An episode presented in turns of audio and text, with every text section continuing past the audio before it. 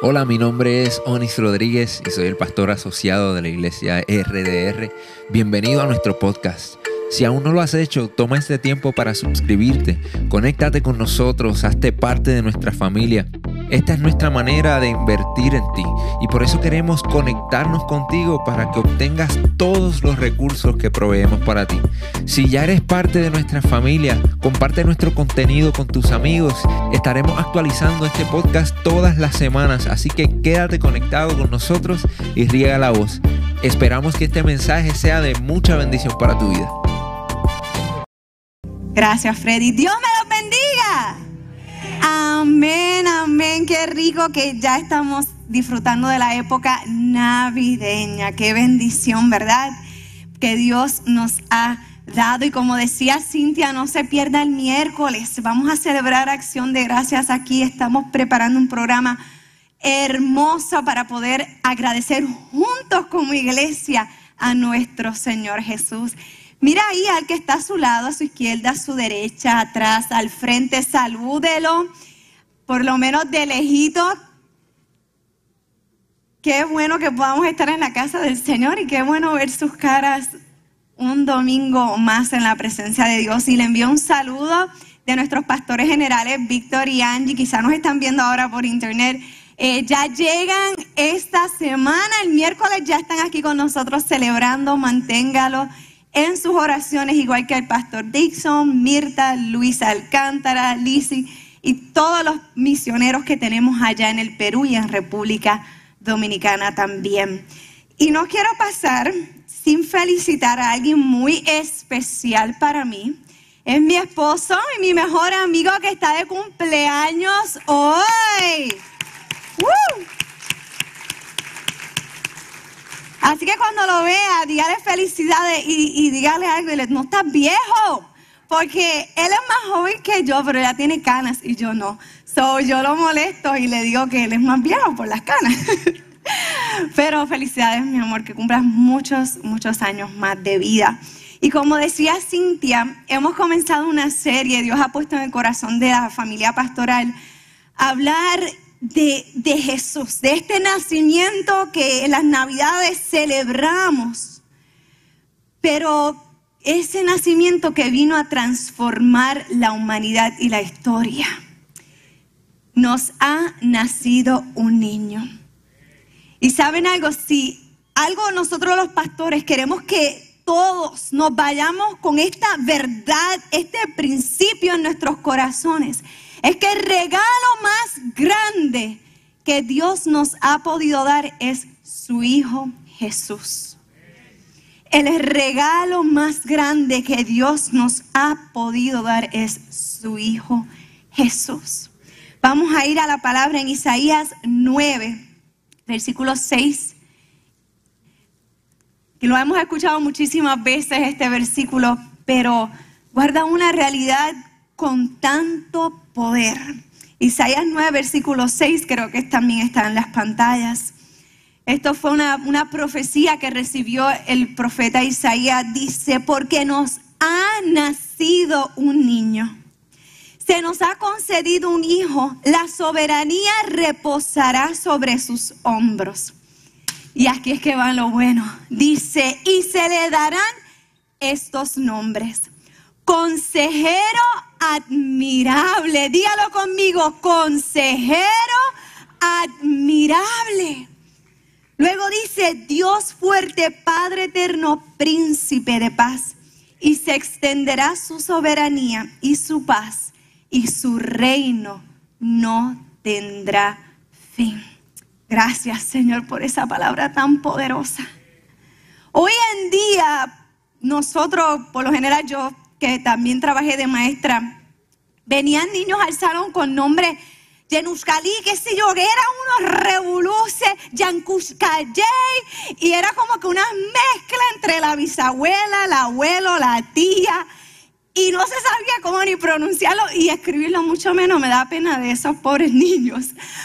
Pero en este tiempo que Isaías estaba teniendo esta revelación y más en esta cultura, el nombre que se le daba a una persona era algo bien importante.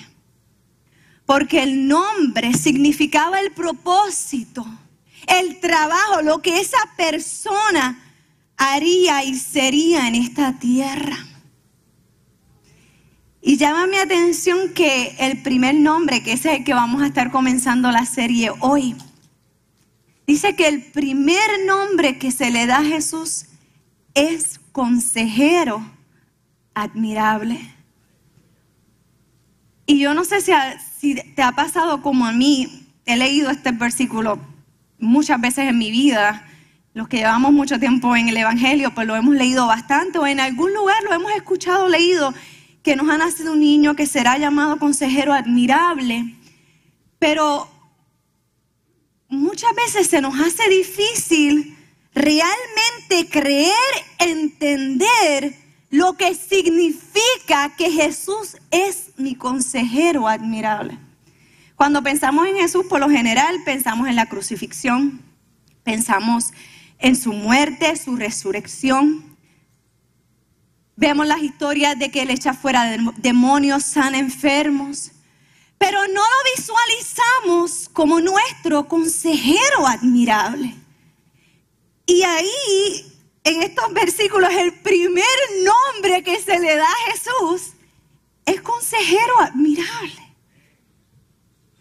Y eso me, me pone a pensar porque creo que, que muchas veces no vemos a Jesús como nuestro consejero admirable, porque pensamos en esta imagen del nacimiento, donde está el niño Jesús, María, José, los pastores, los reyes, y lo vemos tan perfecto que se nos hace difícil creer que Jesús, el Hijo del Dios viviente, pueda entender mi situación.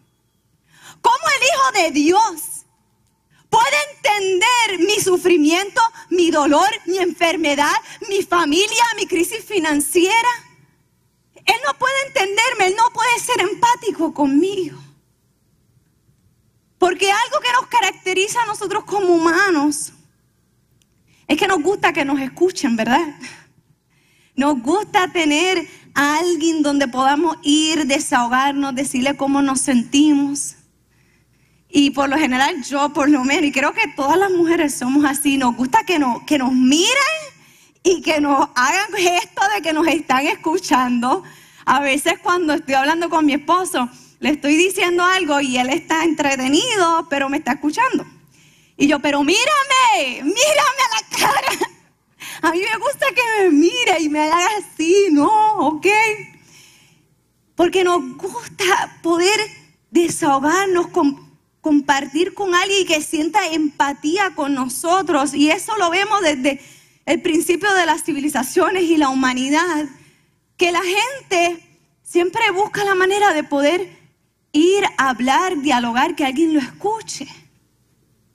Y hoy en día que la sociedad ha, evolucionado, pero aún seguimos siendo iguales, quizás antes íbamos a las casas, nos tomábamos un cafecito y entablábamos esa conversación, esa empatía, nos desahogábamos. Hoy en día tenemos el teléfono, llamamos, podemos tener amistades, consejeros en cuanta parte del mundo, un mensaje de texto y si vamos un poquito más al tiempo de hoy, las redes sociales, donde la gente las utiliza para exponer lo que piensa, pero no lo pone ahí para que nadie lo vea. Por algo es que le ponen el signo de like, comentario, compartir. Porque nos gusta que la gente me escuche, que la gente me diga, sí, soy empático contigo, ay, yo también estoy pasando por esto. Cuando recuerdo que estaba en la escuela, que de momento el, maestro decía que iba a dar un examen y él era como que ninguno hemos estudiado, ¿verdad? Y todo el mundo tenía que decir que no hemos estudiado porque si no, sí está bien, ninguno hemos estudiado. Nos colgamos todo y tú ves esa empatía que ahí no es verdad, no estudiaste y el que estudió nos molestábamos con él. Porque era como que no, no estudiamos, no estudiamos todo, así que todos nos fuimos a ajuste. Y si vamos a la oficina de los médicos, de los doctores, que ni se diga, allí tú los ves la gente, me duele el pie y el otro, a mí me duele el pie, la rodilla y la cadera. A mí, muchacha, y por ahí empiezan a hablar de pastillas, de que los doctores que son buenos, que no son buenos. Pero es porque somos humanos y, y nos gusta poder sentir que nos escuchan, que una persona es empática con lo que nosotros tenemos que decir, con nuestras ideas, con nuestra manera de pensar y con nuestro dolor. Y Jesús vino al mundo porque Dios entendía la necesidad que había en el corazón humano. Dios vio que el ser humano necesitaba tener alguien con quien desahogarse, alguien que se asemejara a su vida, a su dolor, a sus tristezas, a sus alegrías. Y por eso Dios envió a su único Hijo Jesús al mundo, a la tierra, para que Él pueda entender tu dolor. ¿Sabías que Jesús sabe lo que es el sufrimiento? ¿Sabe lo que es el dolor? El rechazo, la soledad, tanto así que llevó a la muerte. Muchas veces decimos, Dios no me puede entender, Jesús no puede entenderme. Él no está en mis zapatos, Él no sabe cómo, cómo lo, lo que yo estoy pasando. Pero por eso fue que Dios nos envió al mejor regalo y fue a su Hijo Jesús a nacer en un pesebre para asemejarse a ti y a mí. A entender nuestro dolor, a entender nuestras luchas, a entender nuestra humanidad. Y yo quiero compartir con ustedes tres cualidades porque como le decía al principio, muchas veces se nos hace difícil creer y ver en nuestra vida de que Dios es mi consejero admirable. Y yo quiero compartir con ustedes tres cualidades por las cuales nosotros tenemos que salir de aquí de esta mañana convencidos de que Jesús vino al mundo a ser mi y su consejero admirable. Y número uno, Jesús. Este Jesús que vemos cuando entraron la estampa que, hay allí bien bonita que nuestras hermanas hicieron. Ese niño que vino a nacer en un pesebre. Jesús es co-creador con Dios. Muchas veces tenemos la noción de que Jesús vino a existir en el nacimiento. Ahí Jesús no existía. Él vino a existir cuando nació en el pesebre. Ahí fue que Jesús vino a existir. Pero hace un rato cantábamos una canción que decía consejero admirable y decía que la deidad se encarnó. O sea, Jesús ya existía, Él no vino a existir en el nacimiento. Él es co-creador de todo lo que hay en el universo, de mi vida, de tu vida, de nuestro cuerpo, de nuestras emociones. Él es creador de todo lo que somos. Él ya existía, su deidad era es soberana. Cuando vamos a la Biblia, en Juan el libro de Juan capítulo 1 al principio, Juan fue uno de los discípulos que caminó con Jesús, que vio a Jesús encarnado, pero aún así, Juan tenía esta convicción de que ese Jesús que él tocó, que él conoció, que él escuchó, era la deidad del Hijo del Dios viviente. Y él lo dice en el principio del capítulo 1, dice, en el principio era el verbo. Y este verbo es Jesús. El verbo estaba con Dios. Y el verbo era Dios. Este estaba en el principio con Dios. Todas las cosas por medio de Él fueron hechas. Y sin Él nada de lo que ha sido hecho fue hecho. Dice que él estaba en el principio con Dios. Y cuando vamos a Génesis, cuando Dios estaba creando la creación, el mundo que decidió crear al hombre, miren lo que dice estas palabras. Dios dice, y Dios dijo, hagamos al ser humano. Él no dijo, yo voy a hacer al ser humano. Dios dijo, hagamos al ser humano. A esas deidades, hagamos al ser humano a nuestra imagen y semejanza. Tú y yo fuimos creados por Dios y su Hijo. Jesús te conoce desde tu cabello hasta la punta de tus pies. Él conoce todo de nosotros porque Él nos creó junto con Dios. Si yo quisiera saber cuál es la resolución mayor que pueden dar estos televisores, la persona que sabe bien es el que lo construyó, el que lo, hizo. Si yo quiero saber, a veces los controles del televisor tienen tantos botones que uno no sabe ni para qué son. Solamente power, volumen y cambiar canal, pero a veces tienen tantos botones y uno dice, ¿para qué serán estos botones? Pero el que hizo el televisor sabe exactamente para qué es cada botoncito que él puso en ese control. De igual manera, Jesucristo, el Hijo del Dios viviente, fue co-creador con Dios de tu vida y de mi vida, de cada pensamiento, de la manera que funciona nuestro cerebro, de la manera que nosotros vemos, hablamos, nos movemos. Todo fue hecho por Él y para Él. Tenemos que tener esa conciencia real en nuestra vida. Yo fui creado por Dios y por su Hijo. Por eso no hay mejor consejero que el Hijo del Dios viviente, quien me conoce. Segundo, Jesús es el Hijo de Dios encarnado. O sea, Jesús es esa deidad que se hizo carne como tú y como yo, que sangraba cuando se caía. Se hizo semejante a ti y a mí. Experimentó ser hombre y pasar por todo tipo de dolor en la tierra. En Isaías 53 dice estas palabras poderosas de Jesús. Dice que fue despreciado. ¿Y cuántos quisiéramos ser despreciados? Ninguno. Todos queremos sentir aceptación. Mas ahí dice que Jesús experimentó lo que es ser despreciado y rechazado por los hombres.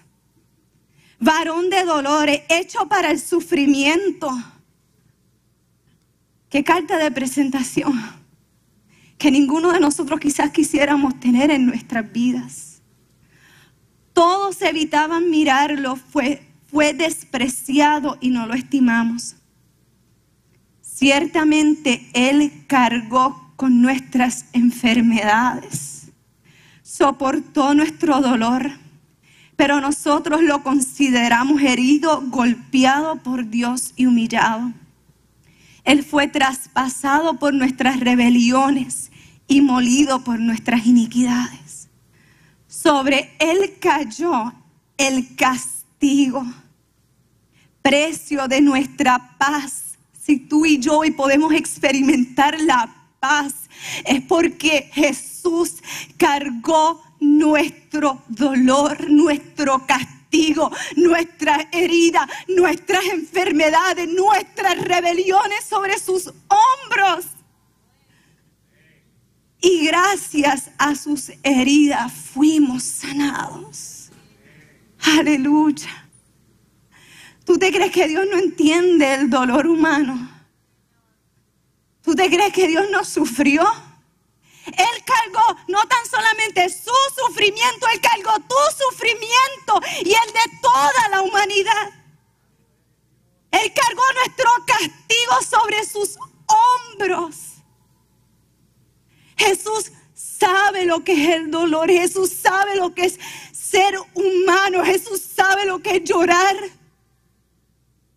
Jesús sabe lo que es sentirse solo. Él no está ajeno a tu dolor, Él no está ajeno a tu circunstancia. Él sabe. Él vino a esta tierra humano a asemejarse a ti y a mí. Número tres, Jesús es nuestro perfecto ejemplo a seguir. Cuando vamos a la Biblia, dice en varias ocasiones que Jesús fue tentado en algunas cosas. Eh, solamente en mentira. No. La Biblia dice que Jesús fue tentado en todo. O sea, hasta lo que para nosotros quizá es, ay, eso no, ay, yo jamás sería tentado en eso. Hasta en eso Dios fue, Jesús fue tentado, disculpen. Fue tentado en todo. Pero hubo una característica. Y es que dice que Él no pecó.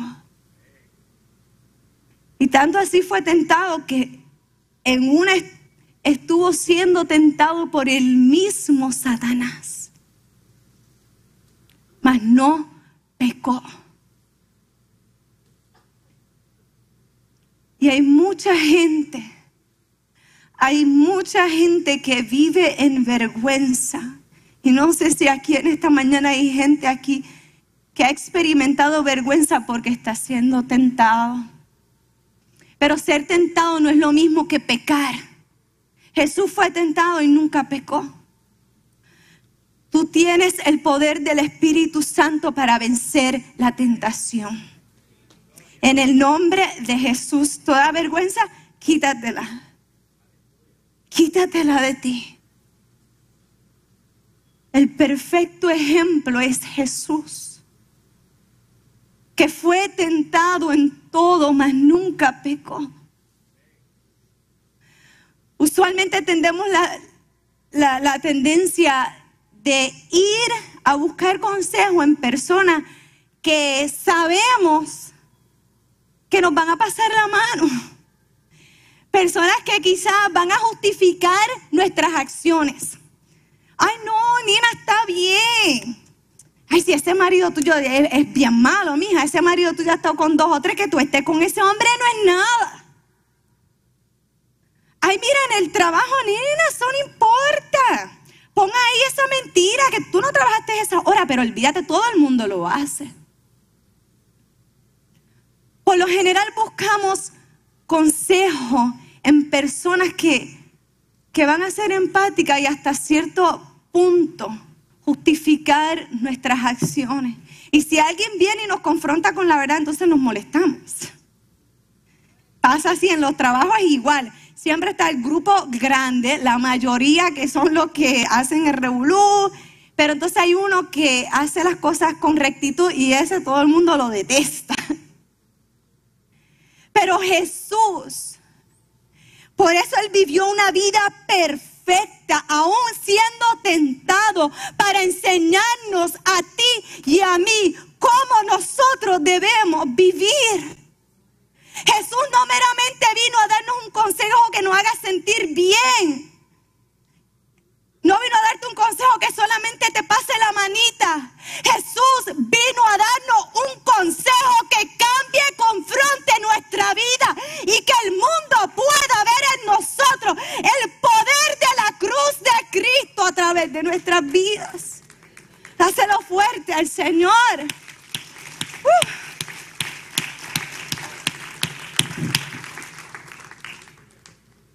Jesús, nuestro consejero admirable. Él no vino solamente a pasarnos la manita. Jesús quiere cambiar tu vida. Y va a doler, sí. Nos va a confrontar, sí. Vamos a tener que pagar consecuencias, sí.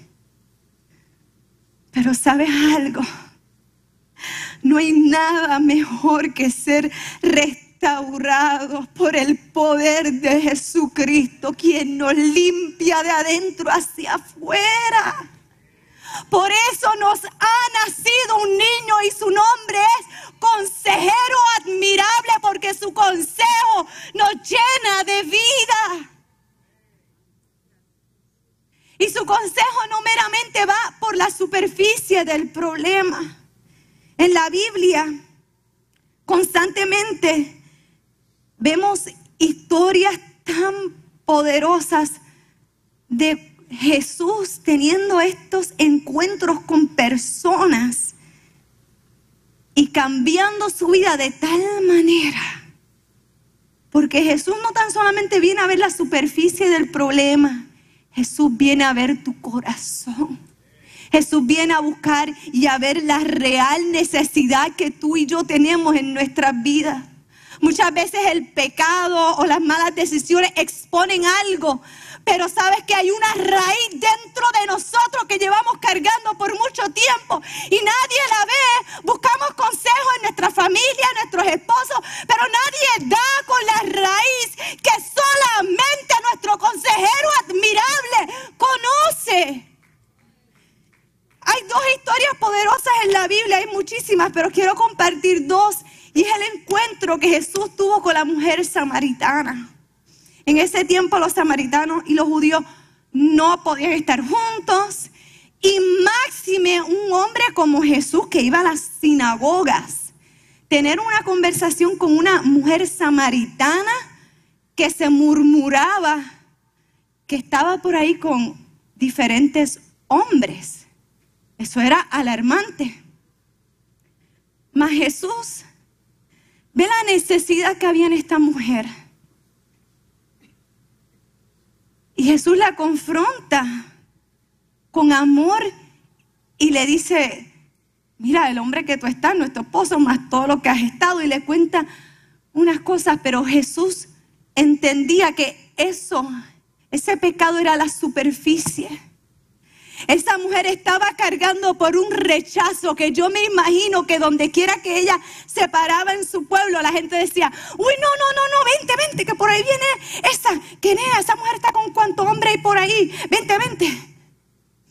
Mas Jesús decide entablar una conversación con esta mujer y sabes que en esa conversación Jesús le estaba diciendo a esta mujer, yo no te rechazo, yo no soy como esos hombres, como esas mujeres que se pasan señalándote. Yo estoy aquí hablando contigo en persona en este pozo, que nos vea quien nos vea, pero tú eres amada, tú eres escogida y tú tienes un propósito para este mundo. ¿Y qué pasó? Luego de esa conversación que tuvo con Jesús, dice la Biblia que esta mujer cargaba un cántaro porque iba a coger agua en el pozo. Pero ese encuentro que Jesús tuvo con ella cambió su vida. Dice que ella soltó su cántaro, se fue corriendo a decirle a todo el mundo, miren, miren, hay un hombre que me ha dicho todo lo de mi vida. Ese es el cambio que Jesús vino a hacer en nuestras vidas. No a decirle, ay, tú estás en pecado, nena, tú tienes que cambiar. No, no, no, no, no. Jesús vino a decirle, yo te amo. Tú puedes ser diferente. Yo he venido aquí a traer libertad a tu vida. Fuera rechazo. Otra historia poderosa en la Biblia que me encanta es la historia de Saqueo. Saqueo dice la Biblia que era un hombre de estatura baja. Y en un momento había, yo me imagino que había miles de personas porque dice que él trataba de ver cómo podía acercarse a Jesús, pero no podía. Y decidió treparse a un árbol. Y en ese tiempo Saqueo era recaudador de impuestos y era una de las personas más odiadas en su pueblo. La gente lo veía y yo me imagino que quizás por eso también no pudo pasar, porque la gente decía, no, tú te vas, vete, Jesús no te va a querer ver a ti, vete para allá. Y lo empujaba. Pero él dijo, espérate, yo, yo tengo que conocer a esta persona que llaman Jesús. Y subió al árbol. Y me encanta, me encanta, me encanta esta historia que dice que Jesús lo vio entre miles de personas que habrían en ese lugar. Jesús vio a Saqueo. Y Jesús le dijo, Saqueo, hoy yo quiero ir a tu casa. La gente estaría estupefacta. La gente estaría anonadada. Jesús, Jesús va para casa de Saqueo. Ay, si Jesús supiera que eso es un pillo, eso es un loco. Pero ¿saben algo? Jesús sabía que el problema de Saqueo no era ni el dinero. El problema de Saqueo era que vivía en rechazo. El problema de Saqueo era que cuando la gente lo veía, lo despreciaba. Y Jesús dentro de toda la gente le estaba diciendo, Saqueo, yo conozco tu verdadera necesidad. Y más allá del dinero, tú necesitas amor. Tú necesitas entender que te amo. Y dice la Biblia que Jesús fue a la casa de Saqueo. Y Saqueo luego, por eso le digo que Jesús no solamente viene a traer un buen consejo, Él vino a cambiar nuestra vida. Y Saqueo entendió que esa confrontación de Jesús venía a transformar, a quebrantar y a cambiar su vida. Que, que Jesús había atendido su real necesidad. Y dice la Biblia que Él devolvió a la gente cuatro veces más de lo que Él le había robado. Ese es el cambio, ese es el consejo que vino a dar este niño Jesús. No un consejo que nos haga sentir bien, sino un consejo que cambie nuestra vida, que nos dé un giro de 180 grados.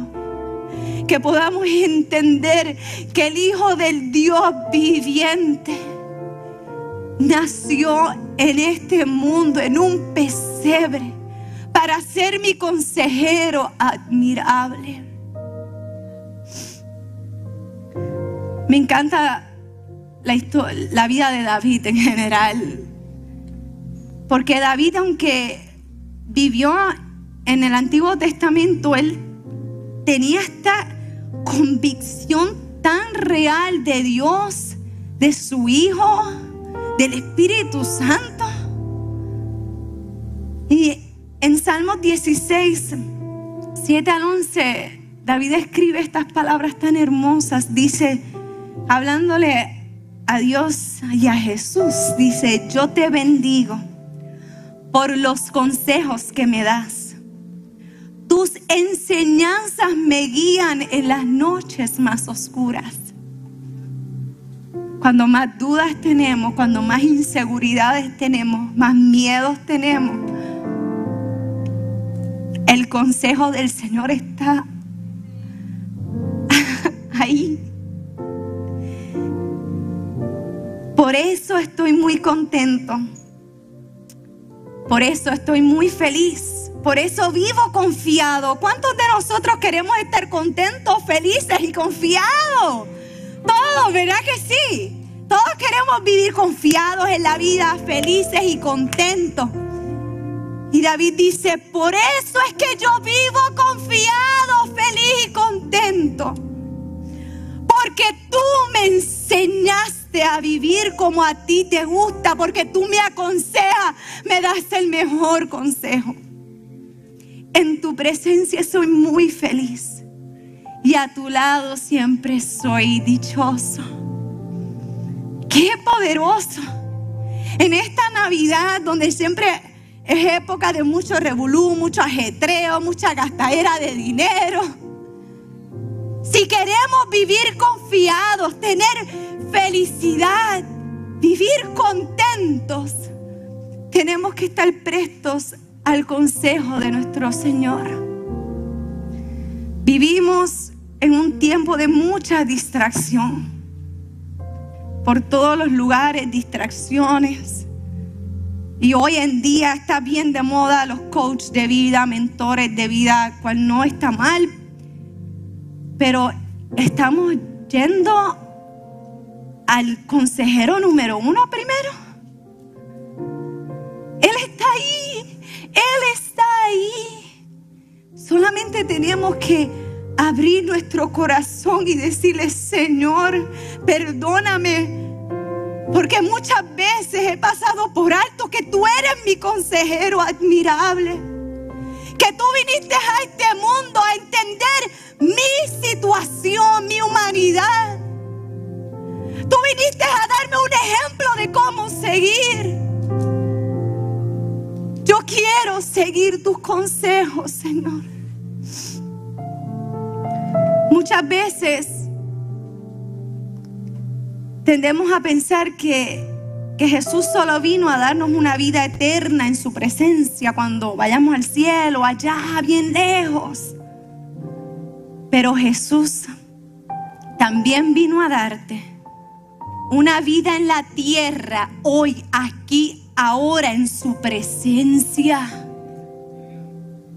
Jesús vino a darnos una vida hoy aquí, en su presencia. Por eso David decía, vivo contento, vivo feliz, vivo confiado, porque tus consejos me ayudan a vivir bien. Si queremos experimentar esa felicidad que solo Dios nos puede dar, esa paz que solo Dios nos puede dar, ese consuelo que solo Dios nos puede dar, tenemos que seguir los consejos de nuestro Padre. Te voy a invitar en esta mañana que donde estás te pongas de pie conmigo. Y aprovecha estos minutitos para hablar con el mejor consejero. Imagínate que estás entrando ahí a la sala del consejero. Cierra tus ojos y habla con él. Dile Jesús, tú eres mi consejero admirable. Como le dije al principio, muchas veces vemos a Jesús como nuestro Salvador, como el que nos sana, nos perdona. Pero Él es nuestro consejero admirable. Y hoy en día todavía Él sigue siendo nuestro consejero. Su Espíritu Santo vive en ti. Contigo y yo sé que tú lo escuchas y muchas veces decimos, ¿será Dios o no será? Es Jesús. Su palabra está con nosotros cuando tenemos alguna duda, alguna pregunta, cuando tenemos temores, cuando estamos en debilidades. Vamos al mejor libro del consejero. Él está ahí, Él sigue siendo Dios. Su poder no ha cambiado. Él está presente, Él está contigo, Él está conmigo. Y hoy en día Dios sigue hablando a su pueblo. El que le diga que Dios ya no habla, repréndalo en el nombre de Jesús. Dios sigue hablando a nuestras vidas. Y yo no sé por lo que puedas estar pasando hoy, pero descansa en el mejor consejero. Dios te damos gracias porque nos has enviado el mejor regalo y es tu Hijo Jesús. Gracias porque su nacimiento aquí en la tierra vino a, a traer a nuestra vida consuelo. Gracias Jesús porque eres nuestro consejero admirable. Yo te pido que nos ayudes a cada día poner nuestra mirada más en ti, nuestros oídos prestos a tu voz. Que no importa por las situaciones que podamos estar pasando, podamos confiar que el consejero admirable está conmigo. Gracias Señor, porque tus consejos nos llenan de paz, nos hacen feliz y en ti podemos descansar. Y si en esta mañana hay alguien en este lugar que quiere decirle sí a Jesús, Alguien que nunca ha tenido la oportunidad de tener un encuentro real con nuestro Señor Jesucristo.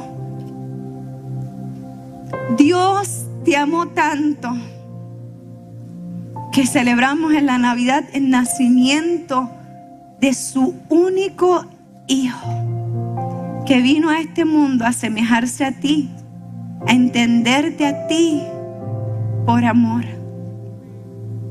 No salgas de este lugar sin decirle sí al Señor. Señor, en el nombre de Jesús, si hay alguien en este lugar que hoy te está diciendo sí, yo te pido que, que seas abrazándolo en el nombre de Jesús. Que seas limpiando sus pecados desde lo más adentro, Señor, hacia afuera. Que escribas su nombre en el libro de la vida. Gracias, Señor. En el nombre de Jesús. Y la iglesia con gozo dice, amén.